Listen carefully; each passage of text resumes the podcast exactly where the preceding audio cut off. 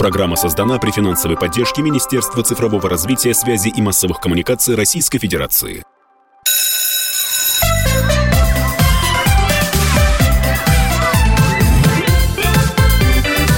Родительский вопрос. Здравствуйте, уважаемые слушатели. В эфире «Родительский вопрос». Меня зовут Мария Баченина. Рядом со мной, пусть и виртуально, но тем не менее всегда рядом, автор и ведущий этой программы Александр Милкус. Саша, здравствуйте. Здравствуйте. Объявите, пожалуйста, нашу прекрасную гостью. Ой, я с удовольствием, я с удовольствием. И у меня тут заготовлено столько значит, предложений про Патима Тамаровну, что, ну, в общем, запасайтесь ученый-дефектолог, профессор, декан факультета специального образования Дагестанского государственного педагогического университета, победитель конкурса «Лидеры России», член Совета учителей-блогеров при Общественном совете Министерства просвещения. А, вот как раз я в такой последовательности поставил а, представление для того, чтобы задать первый вопрос сразу на засыпку. Патимат, вот вы известный человек, специалист, дефектолог, декан, и у меня в голове все равно, может быть, я уже как бы старой школы представитель, не сочетается звание блогер. Блогер – это что-то такое молодежное, такое веселое, не очень вдумчивое. Ну, может, я так, э, мне так кажется. Друзья, ну прежде чем Патимат начнет отвечать на этот вопрос, я все-таки фамилию нашей гости назову, потому что, видимо, Александр а Я сказал Патимат Амаровна Амарова. Нет, вот сейчас сказали, я добилась своего. Простите, пожалуйста, что вклинилась, но посчитала, что прямо сейчас это нужно. Итак, блогерство. Зачем? Зачем? Времени много у декана. Вы знаете, э, на самом деле мне очень нравится именно эта история, потому что все началось очень-очень давно, когда мы э, с моим наставником Загидат Гасановой написали малюсенькую такую книжку «Я, ты, он, она, вместе целая страна». Она э, была таким ученым хулиганством, потому что очень много книг выходит по патриотическому воспитанию для родителей. Вот странный такой заход, но тем не менее это именно такой заход. Очень много выходит книг по патриотическому воспитанию, которые правильные, умные, хорошие, хорошие, но их никто не читает. А, вернее, читают, покупают, прочитают первые 12 страниц и думают, ну, я потом дочитаю эту книгу. И вот мы подумали, слушайте, а если люди читают 12 страниц, а может мы книжку сделаем в 12 страниц, такую вот квинтэссенцию, маленькую, забавную, но чтобы люди действительно ее прочитали. И вот мы написали эту книжку, она вышла таким большим тиражом, прошлась по всей стране, и один замечательный ученый, ее папа, лауреат э, государственной премии за работы в сфере патриотического воспитания, говорит, я, говорит, целые огромные книги писал, говорит, а надо было писать вот такие маленькие книжки, которые дошли бы до родителей, которые они читали, перечитывали, и мы вот так это обсуждали. И вот именно тогда у меня запала мысль, а может быть какие-то забавные штуки иногда очень важны в сфере просвещения и продвижения тех идей, которые находятся в нашей фундаментальной замечательной науке. Такой странный переход к блогерству, потому что э, люди больше читают блоги, чем э, серьезные фундаментальные книги. И э, несмотря на то, что тиражи всех моих книжек вот просто вот улетали, да, и вот сейчас э, их только там заходишь на какой-нибудь лабиринт или еще куда-нибудь какой-нибудь книжный маркет, да, и там читают, нет в продаже, закончилось, нет в продаже, закончилось. Хорошо. Мой вопрос тогда следующий. Я думаю, логично уточнить, о чем блог? Мой блог э, больше про добровольческую деятельность, молодежную политику и образование. Один из основных таких трендов, которые мы продвигаем, это деятельность волонтеров инклюзии, людей, которые помогают на безвозмездной основе людям с инвалидностью и ОВЗ.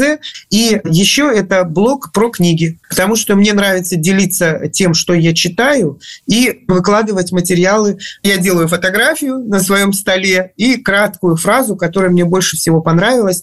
И очень многие люди мне потом кто-то в личном пишет, кто-то замечательная книга, мы ее тоже читаем, нам понравилось, мы будем это делать. Потому что мне кажется, что идея прочитать – это тоже важная тема, поскольку э, связана с развитием головного мозга, связана с когнитивными возможностями и тем, что чем больше человек читает, не обязательно в бумажном варианте, но желательно в бумажном варианте, тем дольше мозг сохраняет молодость и тем больше длительность жизни. А мне так хочется поучаствовать в проекте «Демография» не только как мама, но еще и как просветитель, который заставляет людей думать. Жизнь такая интересная штука, что ты можешь получить удовольствие от жизни, писать о том, что тебе нравится и то, чем ты хочешь заниматься, при этом выкладывать и общаться с большим количеством людей, многих из которых ты даже никогда в жизни вживую не видел, но общался, скажем так, виртуально, общался через блог, и при этом у тебя это еще как-то вот по работе здорово получается. Знаете, вот как фраза «выбери себе работу по душе, и ты никогда в жизни не будешь работать, потому что это твое хобби, это твоя любовь, это то, чем ты хочешь заниматься всю свою жизнь». И, вы знаете, в советское время был такой опрос среди учителей Советского Союза. Почему они ходят на работу? Так вот, 16% советских учителей заявили, что будут ходить на работу, даже если им не будут платить, и они готовы заплатить государству за то, чтобы их пустили учительствовать. Вот сейчас будет острый вопрос. А как да. вы думаете, а если сейчас такой опрос провести? Вы знаете, я думаю, что все равно остается какое-то количество учителей, которые все-таки относятся к своей работе как к служению, как очень важной миссии в построении будущего страны. Не случайно наш президент Владимир Владимирович в своем послании Федеральному собранию, он прям так сказал, что учитель и преподаватель прямо участвуют в строительстве будущего страны. И э, мне кажется, ну, российский учитель таков, что все-таки найдутся люди, которые будут ходить на работу даже если им совсем не будут платить. Но в то же время это не должно быть главным и основным трендом, это абсолютно не должно быть так, потому что я, как внучка учителя русского языка и литературы Мариам Долгатовны Османовой, я понимаю, что все-таки зарплата учителя должна быть на достойном уровне, чтобы ему хватало на одну ставку есть, и чтобы ему не приходилось на две ставки искать время, чтобы поесть. Поэтому, мне кажется, все-таки постепенно зарплаты начинают в стране расти, национальные цели Российской Федерации, они сыграли определенную роль в этом направлении. И думаю, что пройдет ближайшие 10 лет, вопросы с учительской зарплатой, они постепенно сойдут на нет, потому что сегодня мы понимаем, что есть все-таки возможности достойную зарплату получать э, в школе, в образовании, преподаватели в вузах и колледжах. Но э, мы понимаем, что проблемы в этом направлении все-таки остаются и достаточно болезненно определенная часть сообщества реагирует на это.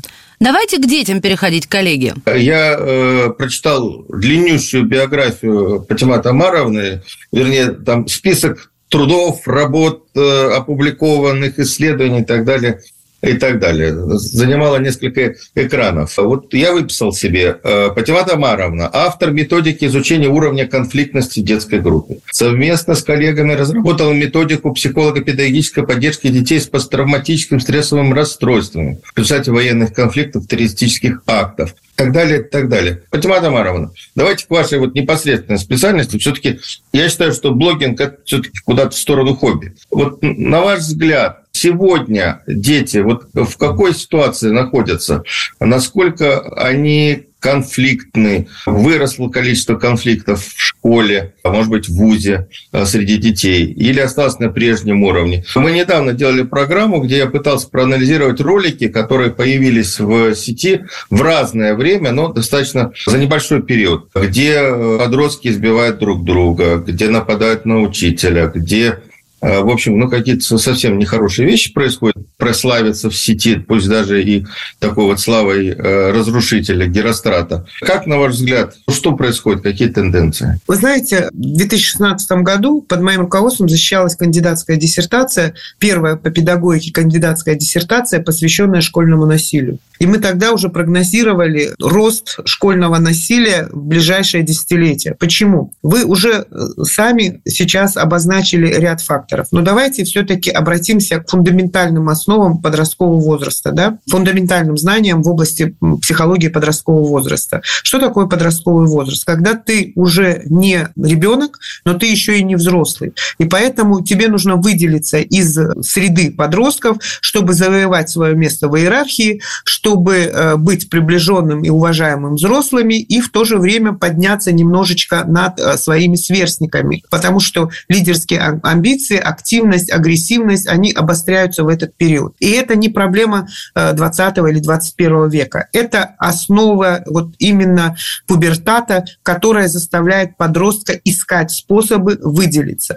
И вот здесь, к сожалению, 21 век дает ему возможности выделиться не в социально приемлемом русле, а вот именно в такой негативной, агрессивной э, среде. Что происходит с точки зрения школьного насилия, то, что мы называем кибербуллингом сегодня? Когда молодые люди получают возможность э, стать известными через продвижение этого видео, они не до конца осознают правовые последствия э, своих действий. Кроме того, даже если есть некое осознание и понимание, что такое хорошо, что такое плохо, в момент захлеста эмоций и, кроме того, в момент вот этих групповых эффектов присутствия власти над кем-то, они э, перестают контролировать свои действия. И, может быть, потом, даже если через несколько часов спросить, как ты это сделал, иногда он сам оказывается в ужасе от того, что он совершил. И если в середине 20 века среди нарушений, скажем так, школьной дисциплины отмечалось, дернул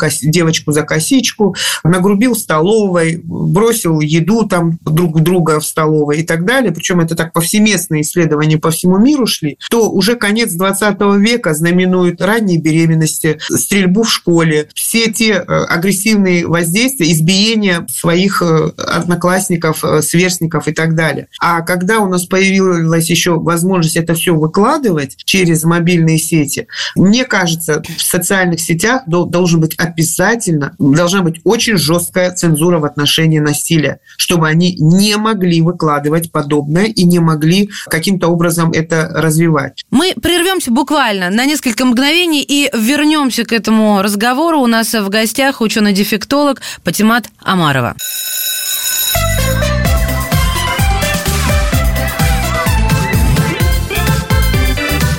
Родительский вопрос.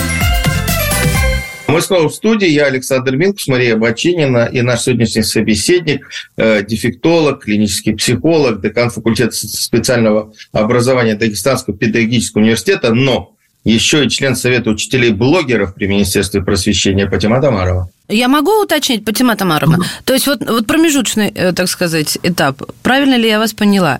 Все это делается для того, чтобы прославиться, а не второе. Ну, я не в порядке да, бывания, да, да, а, так сказать, что, что резюмирую. А, второе, это они не осознают ответственности законной, юридической. Да. И еще, конечно, горячая кровь, ну, когда в состоянии берсерка кто-то впадает, а да. у Ярость детей разный темперамент. Это как раз-таки да. то, что, то, что владеет подростком в этот угу. момент. То есть и... плюс гормоны тут еще, потому да. что возраст именно такой с 12 лет начинается. А, и все это этого всего не было в Советском Союзе во времена Нет, отсутствия я, я бы так не сказала. Знаете почему? Потому что все-таки мы не знаем, что было в Советском Союзе, поскольку очень многое не выходило на э, изучение широкой общественности. Мы об этом не знаем. С одной стороны, блогеры и прочие социальные медиа дают нам возможность получить информацию мгновенно из любой точки земного шара. С другой стороны, эм, может быть, иногда э, не всегда информация служит ко благу. Чем больше мы знаем и видим актов насилия, тем более агрессивными мы становимся. Это Абсолютно согласна. Абсолютно, на 100%. Да. Э, когда люди да. видят стрелка, есть огромная вероятность, подтвержденная статистикой, о подражателях. Значит, Значит, вывод. А вот то, о чем Александр говорил. Дети не так, чтобы и изменились. Нельзя сделать такой конкретный вывод, да. что они стали другими. Люди не меняют, э, может быть, такая странная фраза. Э, мы можем вспомнить Сократа, который жаловался на то, какая плохая э, молодежь несколько молодежь, тысяч лет назад за то, что они не встают, когда старшие входят в в комнату. И практически всегда старшее поколение не всегда довольно молодежи. Но вот фундаментальные основы психики, они не меняются так быстро, как меняется окружающий мир. Почему мы сейчас говорим, что мы живем в условиях неустойчивого, неопределенного, очень быстро меняющегося мира? Мир меняется, а человеческая психика и человеческое поведение, оно э, меняется не так быстро, потому что оно завязано на биологических механизмах тоже. Мы помним о том, что человек социальное существо, и часто забываем о том, что он биологическое существо. Проблема не в том, какие подростки, проблема в том, что мир предложил им больше возможностей пойти по агрессивному варианту э, развития событий, чем по какому-то позитивному варианту. И в этом смысле мне очень нравится, что происходит сейчас в образовании. Наверное, очень здорово, ну почему, наверное, это точно, здорово, что в 2020 году мы внесли поправки в нашу Конституцию Российской Федерации, и вопросы воспитания уже получили нормативную основу, вошли в основной закон Российской Федерации, и на ее основе меняется вот вся нормативная база э, всей страны, и в том числе у нас сейчас очень многое делается в плане воспитания школьников, воспитания студентов. В России образование – это единство трех важнейших компонентов – обучение, воспитание и развитие. То, на чем строилась советская педагогика. Сегодня про советскую педагогику говорят как про педагогику коммуни... Э, навязанной коммунистической идеологии. А ведь это было не, не совсем так. Суть советской педагогики не в том, чтобы она строилась на основах марксизма, ленинизма и так далее. Суть ее в том, что она строилась на деятельностном подходе. Когда мы э, выстраивали всю школу на особенностях возрастных этапов развития. То есть мы понимали, что в начальной школе нужно формировать учебную деятельность, нужно научить ребенка читать, писать и считать. Самое главное, что ему необходимо для того, чтобы потом постигать основы науки. Мы понимали, что в среднем звене школы э, у нас подростки. Для них важнейшая часть – это общение друг с другом, социализация, понимание, что они представляют в этом мире. И в этот момент они начинали изучать точные науки, продолжали изучать гуманитарные. И точные науки были не для того, чтобы сдать ЕГЭ, а для того, чтобы развивать зоны головного мозга, э, развивать интеллектуальный потенциал страны. И уже в старшей школе, э, в 10-11 классе, ну, тогда 9-10. 9-10 я уже застала 10-11 класс, э, подростки, то есть, извиняюсь, юноши и девушки уже занимались профориентационным отбором. Они ориентировались на профессию, потому что мы понимали, что через два года им делать выбор, и они будут выбирать, кем они станут в этой жизни. И вот суть советской педагогики была в том, что мы выстраивали все на возрастных этапах развития, на той деятельности, которая сензитивна для этого этапа. Вот в этом была ее прелесть. И мне кажется, что мы сейчас должны вернуться именно к деятельностному подходу в образовании, потому что мы можем принимать самые замечательные ФГОСы, мы можем много что развивать, но если мы не э, вернемся к культурно-исторической э, теории Выгодского, если не вернемся к деятельностному подходу Рубинштейна и э, всех тех классиков советской и российской психологии, то э, недалеко мы уйдем с нашим образованием. Фатимат, вот может я ошибаюсь, но мне кажется, что мы и в 90-х 2000-е не сильно ушли от э, вот этих основ советской педагогики. Э, ведь, э, слава богу, ну, может, может, не слава богу, но, на мой взгляд, слава богу, э, педагогика э, история такая консервативная. И мы сохранили да. школу в 90-е, 2000-е годы, при том, что разные процессы происходили в экономике, э, в политике, как раз потому, что костяк педагогов был именно с советской школы, и программы были те же самые, учебники были. И то, что сейчас происходит, это ну, некое развитие, а да. не то, что вот вы говорите, что мы возвращаемся. Мы, ну, вот у меня ощущение, что не сильно уходили. Это вам из Москвы так кажется. Так. В регионах виднее. Мы Понятно. понимаем, что, э, что происходило в регионах. практически учителю был дан выбор, по какому учебнику обучать. И получалась э, такая ситуация, что э, учебников много, э, выходят они, э, ну, я не знаю, с огромной периодичностью, и э, несмотря на то, что они, многие из них получали там соответствующие грифы, тем не менее они были, скажем так, весьма специфическими и очень интересными иногда с точки зрения национальной безопасности страны. Вот что касается 90-х годов, у нас в Дагестане была такая история, у нас была открыта серия международных, и потом учебники могли быть не только российские.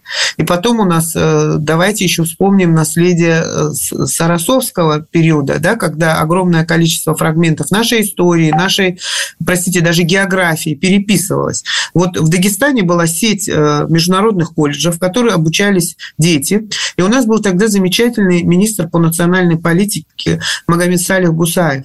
И, к сожалению, он трагически погиб в результате результате террористического акта, направленного лично против него. Так вот, к нему приехали представители из одного муниципалитета Республики Дагестан и привезли учебник турецкий учебник э, на русском языке, на котором, э, который преподавался в колледже в Республике Дагестан. И там было написано, что Дагестан – часть Турции. То есть, поймите правильно, то есть, э, если в Москве, возможно, была какая-то более систематизированная история, то, что творилось на окраинах или в других регионах, э, я, я, я даже не говорю о окраинах, просто юж, самый южный регион Российской Федерации, мы реально граничим с рядом государств. Э, так вот, что такое Дагестан? Это самое южное подбрюшье России. Это место, где соприкасаются интересы огромного количества государств, и взгляд на Россию идет, ну, не с точки зрения российской политики и российских интересов. И когда мы видим у себя э, некую организацию, которая преподает нашим детям, а там написано, что регион России, Дагестан является частью Турции, то тут уже с нашей какой-то политикой воспитательной что-то не то. Поэтому э, сегодня, когда это все идет централизованно, да, вот если у нас разговор, а, разговоры о важном, их содержание разрабатывается централизованно через верифицированный институт воспитания, э, который входит в структуру Министерства просвещения Российской Федерации, мне спокойно после того, как я знаю о существовании подобных фактов э, в 90-е и 2000-е годы э, в моем родном Дагестане. Друзья мои, и снова возьмем паузу. Это родительские вопросы в студии Александр Милкус, Мария Баченина. А в гостях у нас ученый-дефектолог, профессор, декан факультета, клинический психолог и прочее, и прочее, и прочее. Патима Тамарова. Не отключайтесь.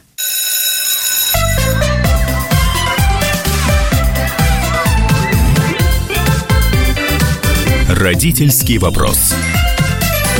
Э, мы снова возвращаемся в эфир. Я Александр Милкус, Мария Бачинина и сегодняшний наш собеседник Патима Тамарова, э, профессор, декан факультета специального образования Дагестанского педагогического университета, член Совета блогеров. И говорим мы о проблемах нынешних детей, о стрессе, о том, как им выстраивать свою жизнь, и сравниваем с теми предыдущими поколениями, к которым, наверное, относимся и я, и Мария, и Патимат. Вы знаете, вот вы сейчас рассказали про 90-е годы, а я могу сказать, вот близко нам с вами, как людям, которые занимаются коммуникациями, тема медиаграмотности, я вот как раз изучал учебники 2019-2020 года на русском языке, выпущенные нашими ну, условными партнерами, да, как в кавычках, на деньги американского агентства по развитию, на деньги британцев в Молдавии, в Казахстане, в Узбекистане и так далее, и так далее. Если внимать, они на русском языке, они доступны для нас, они в поиске появляются, ну, не буду рекламировать, да, но э, там тоже э, достаточно э, задания построены на, э, ну, мягко говоря, антироссийских позициях. Они очень красиво скрыты, они очень красиво завуалированы. То есть вот э, инструменты обучения да, до сих пор используются, ну, всегда используются Поэтому эта история не закончилась. Просто она вышла за, за границы, но э, она доступна. Я говорил с молодой учительницей не так давно, по, которая занимается как раз медиаграмотностью. Э, я говорю, а какими документами вы пользуетесь? Она назвала вот эти учебники, потому что они есть, они систематизированные. Э, поэтому вот э, мы сейчас как раз занимаемся разработкой отечественного учебника по медиаграмотности э, для школ. Если позволите, я еще одну историю вспомню. Вот как раз-таки, ну, не совсем учебник был, методическое пособие. В 2005-2010 году развивалась такая большая программа на Северном Кавказе. Был даже офис детского фонда ООН ЮНИСЕФ на Северном Кавказе. Программа миротворческого образования и формирования толерантности среди детей и молодежи Северного Кавказа. Эта программа сыграла очень большую позитивную роль с точки зрения налаживания взаимоотношений республик и э, регионов, которые, к сожалению, после развала Советского Союза имели и конфликтные отношения, и сложную историю. А, но, с другой стороны, когда к нам поступил в Республику Дагестан учебник «Методическое пособие» по этой программе, там было все замечательно. Это большой учебник, в нем много чего прописано. И учебник поступил на экспертизу Министерства образования и науки Республики Дагестан. Меня попросили подключиться, поскольку я была и координатором этой программы по Дагестану. Ну, я человек дотошный, тот, который все прочитает и действительно все проверит. Не всегда чиновникам в министерстве есть на это время, но слава богу, что у них есть это понимание, что нужно все-таки э, отдать документ профессионалам, пусть они посмотрят. Так вот, мы ее прочитали э, с красным карандашом в руках, и мы нашли в этой программе действительно скрытую рекламу э, ЛГБТ-сообщества. То есть там в очень... Эм, программа же формирования толерантности, мы ее рассматриваем как программу гармонизации межнациональных отношений и межконфессионального, межнационального диалога. А товарищи из детского фонда ООН ЮНИСЕФ, которые иногда нам совсем не товарищи, они э, все-таки зашили в эту программу толерантность по отношению к людям с нетрадиционной сексуальной ориентацией. Насколько это было уместно на Северном Кавказе с нашей достаточно жесткой традиционной, э, так сказать, системой воспитания и отношения к этим вопросам, э, не очень понятно. Но вы понимаете, что программа предполагала работу с пятиклассниками и выше, да, э, то есть с детьми, которые э, пока еще не имеют своей собственной точки зрения, которые находятся в условиях пубертатов, у которых идет половое созревание и которых имеют, э, ну, скажем так, высокий интерес, один из самых высоких интересов к вопросам э, взаимоотношения полов именно в этой ну, сексуальное развитие, конечно да, же, это да, все, все, да. все занимает их существо. вот а я вот... приезжаю в свое министерство и говорю, ребят, вот, вот вы вот это, вот это видели, а что это вот это вот, Патимат? Вот я просто без... Вот я не специалист, я бы не увидела этого, да? Это прям...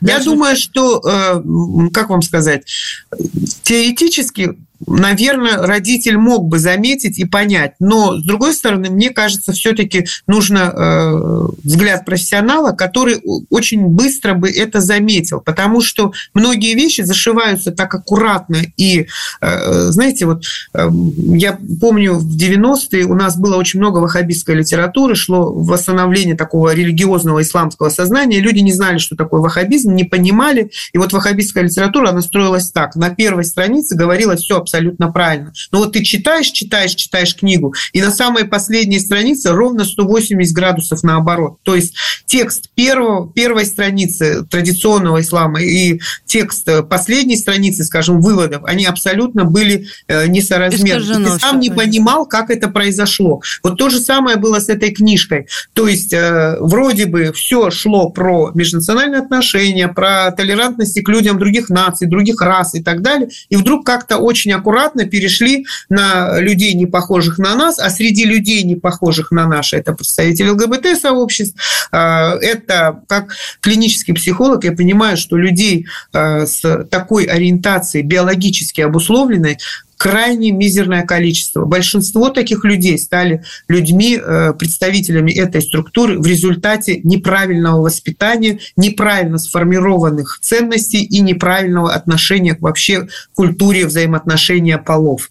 А биологически же таких людей менее 1%. А в то же время мы наблюдаем, что в странах Европы, где идет политика оправдания и вос, такого воспитания фактически, э, я помню, что в конце 20-х одного из европейских лидеров попросили уйти с работы после того, как она заявила, что 25% э, немцев, англичан и французов являются представителями ЛГБТ-сообщества, якобы это не соответствовало действительности. А сегодня мы можем говорить о том, что гораздо больше людей, и э, на фоне демографического спада практически во всех странах Европы, мы понимаем, что это результат такой политики. А нам это надо? Да, это заговор. Я, я, я, я хотим, стою на том, что это заговор, детей. чтобы было мало Знаете? детей, мало людей. Нам нужно совершенно другое. Я тоже совершенно не против, я лояльно, толерантна и прочее, но считаю, что действительно склонять никого ни к чему не нужно. Да, говорить об этом в школе точно не надо.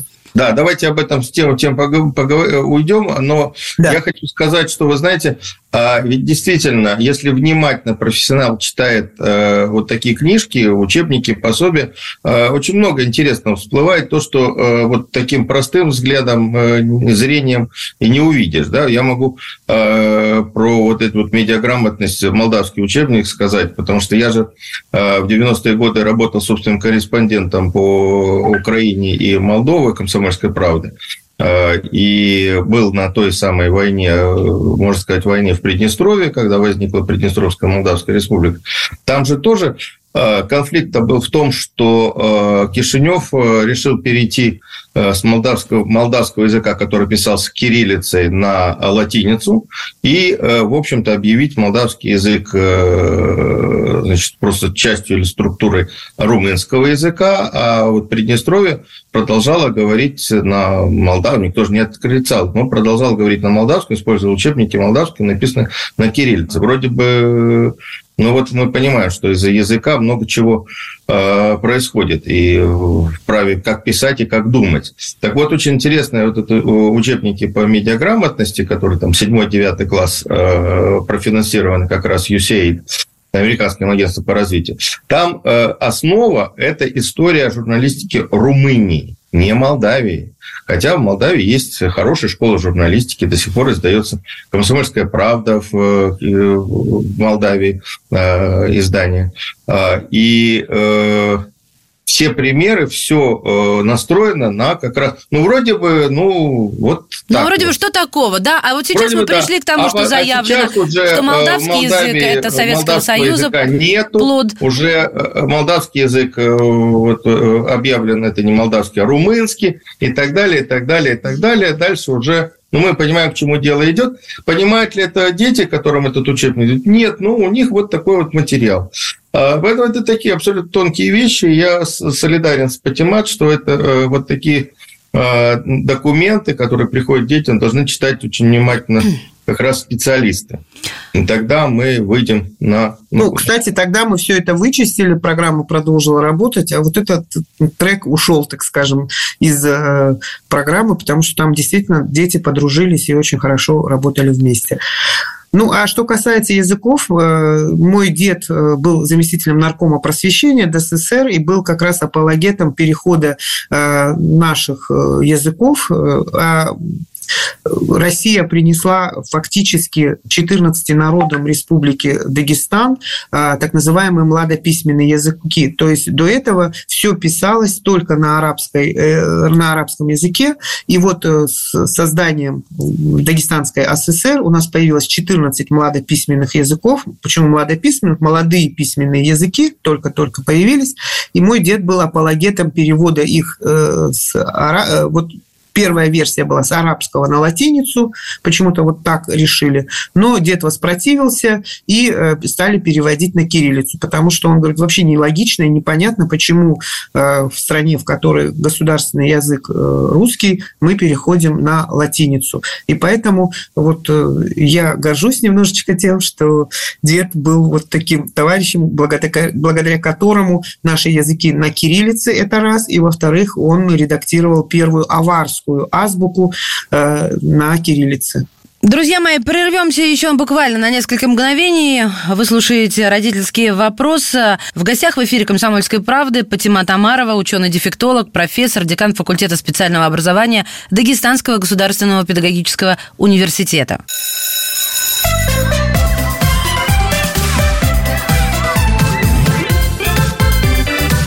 «Родительский вопрос» Мы снова в студии. Александр Милкус, Мария Бочинина и учитель-блогер, член Совета учителей и блогеров, э, декан педагогического университета э, из Дагестана Патима Тамарова. Коллеги, остается совсем немного времени. Я бы хотела еще успеть про стресс проговорить. Александр предложил прекрасную вещь. Вот, а, то есть сейчас они э, все на сравнении. Они сейчас также стрессуют, и если да, инструменты, какие вот к ним применимы, к современным нашим любимым дорогим детям, может быть, они настолько гибкие, а это мы более хрупкие, и мы так сокрушаемся, а уж и не замечаем за этим переживаниями, что им тоже все хорошо у них, а мы все на себе волосы рвем. Вот как бы вот с этим совсем сожительствовать, извините меня за этот глагол, но я, например, очень мучаюсь, очень мучаюсь. Я рефлексирую страшно, а потом оглядываюсь, а сыну уже все хорошо. Это мне как-то плохо. Знаете, э, несмотря на то, что в самом начале сказал, что психика почти не меняется, на самом деле идет некое уплощение эмоциональной жизни по сравнению с людьми, скажем так, несколько тысячелетий назад. Почему? Потому что мы больше знаем о мире, мы можем э, лучше предсказать, что будет, и мы э, четче представляем, что будет завтра. И поэтому, если житель середины 19 века, его средний возраст жизни составлял где-то 42 года, то сегодня у нас проект «Демография» там ближе к 80 80 требует, чтобы мы э, как бы двигались и жили долго и счастливо. И э, продолжительность жизни связана с нашей эмоциональной стабильностью и реакцией на стресс, как мы на это реагируем.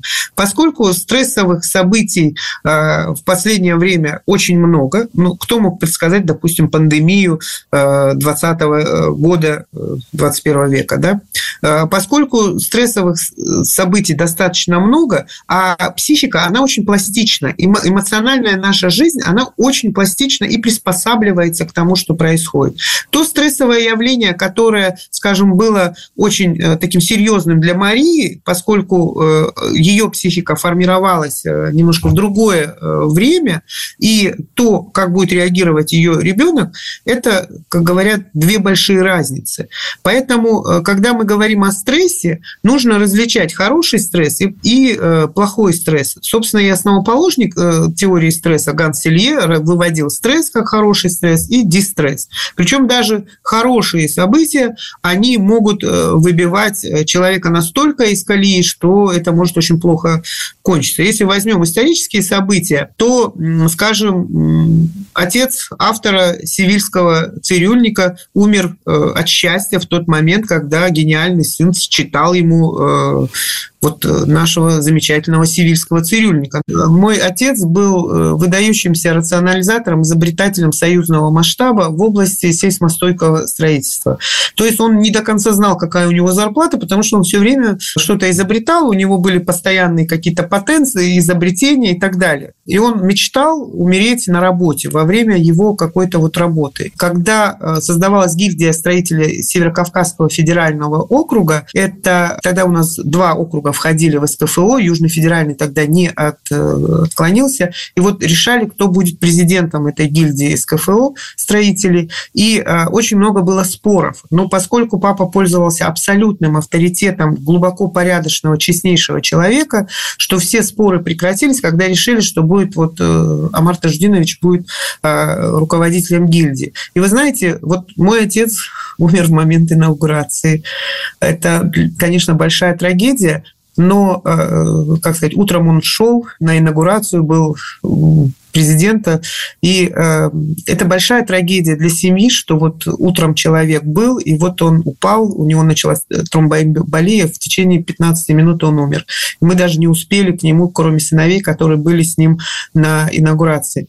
Но, с другой стороны, вот воплотилась его мечта. Вот он не хотел болеть, он не хотел, э, как сказать, вот он умер от счастья. А что касается стресса, то, мне кажется, все-таки нам нужно учить наших детей реагировать реагировать на стресс и э, находить способы справляться. И мне кажется, что э, когда мы говорим о ЕГЭ, однозначно нужна психологическая подготовка. И даже перед ЕГЭ я бы запускала бы психологов, а не всех этих товарищей, которые объясняют, что нельзя пользоваться телефоном, нельзя без разрешения в туалет и так далее. Мне кажется, все-таки здесь должны быть ребята-психологи, которые скажут, ничего страшного не происходит, давайте сделаем вот такие-такие вещи и радостно пойдем э, Отмечать.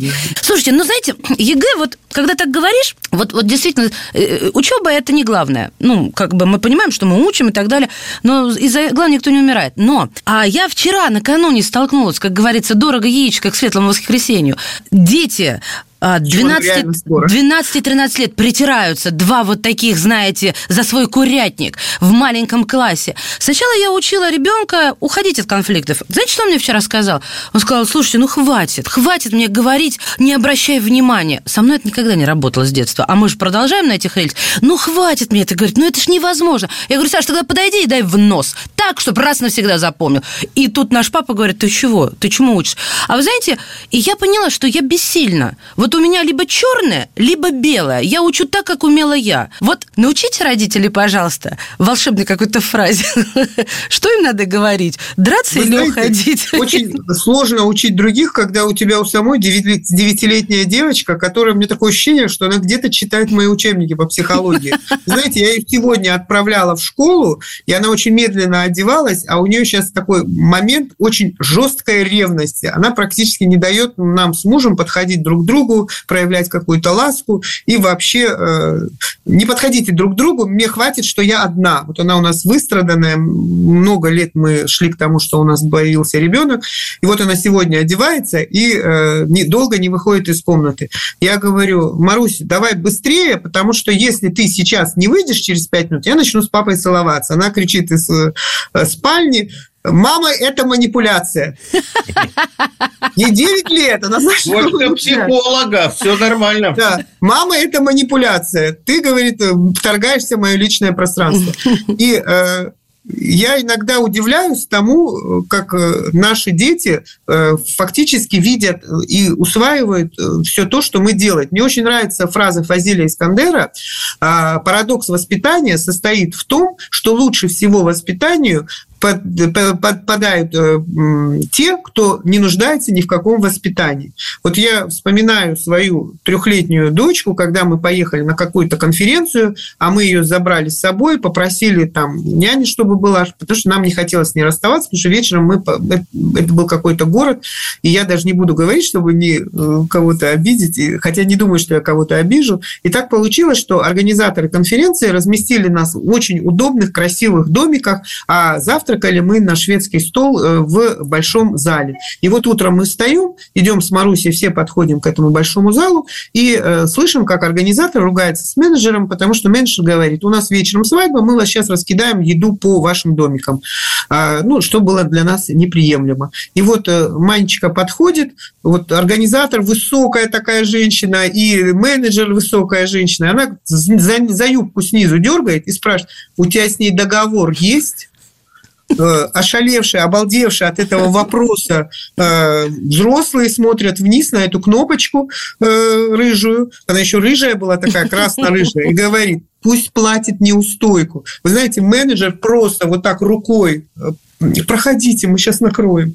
И мы все пошли. А поскольку менеджер нас не очень понимала, кто мы и чей это ребенок, вот как бы толпа, я говорю, а почему вы нас пропустили? Она говорит, вы видели, какой у них ребенок? Я представляю, что со мной взрослые сделают.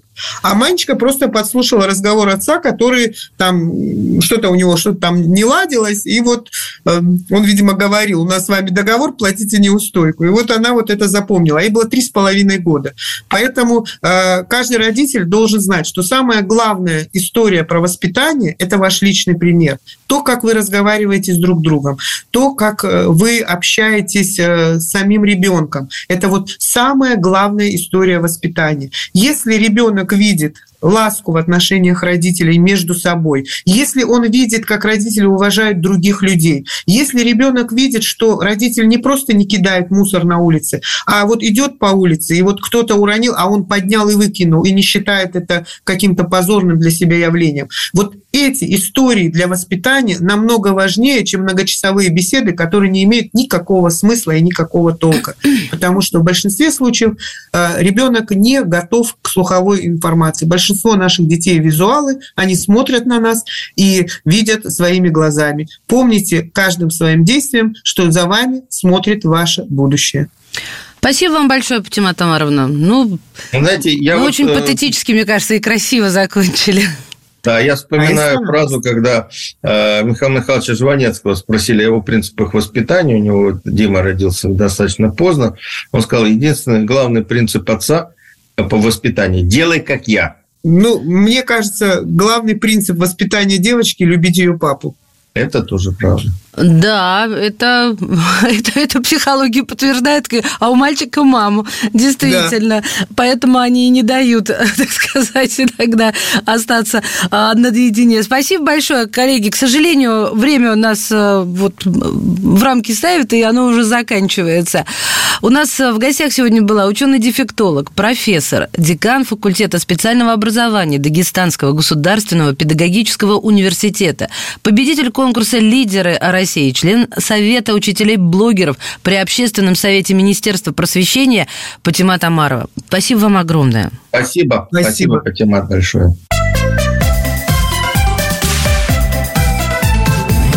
Родительский вопрос. Программа создана при финансовой поддержке Министерства цифрового развития, связи и массовых коммуникаций Российской Федерации.